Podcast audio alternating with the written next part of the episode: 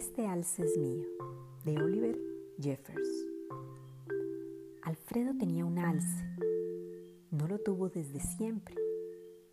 El alce llegó un día y Alfredo supo, solo supo que debía ser suyo.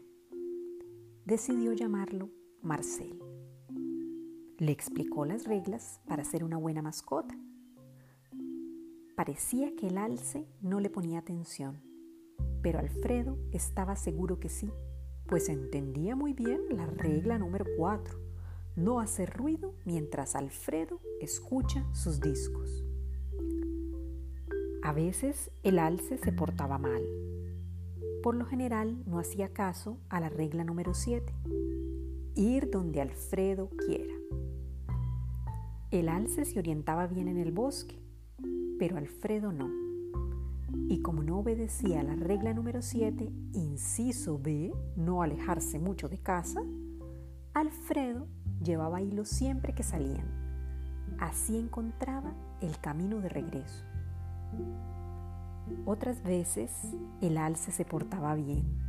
No tenía problemas con la regla número 11, dar refugio en caso de lluvia, ni con la regla número 16 alcanzar las cosas que Alfredo no alcanza.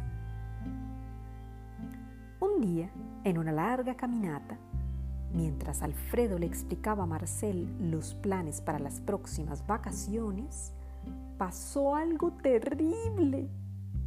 Alguien más pensaba que el alce era suyo. Rodrigo, regresaste. Alfredo no lo podía creer. El alce se llamaba Marcel, no Rodrigo. La anciana estaba equivocada y Alfredo decidió corregirla. Este alce es mío. Para demostrarlo, llamó a Marcel. Sentado. Pero el alce no le hizo caso.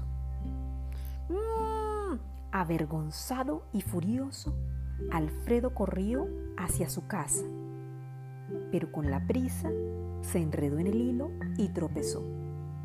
Y ahí quedó, en medio de la nada. Después de un tiempo, Alfredo comenzó a preocuparse.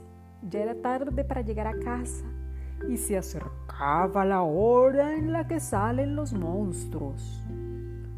Justo cuando estaba por agotar todas sus opciones, llegó Marcel y siguió a la perfección la regla número 33. Rescatar a Alfredo de situaciones peligrosas. Y Alfredo reconoció que quizás, solo quizás, el alce nunca había sido suyo. Así que llegaron a un acuerdo. El alce seguiría todas las reglas de Alfredo, pero solo cuando él quisiera.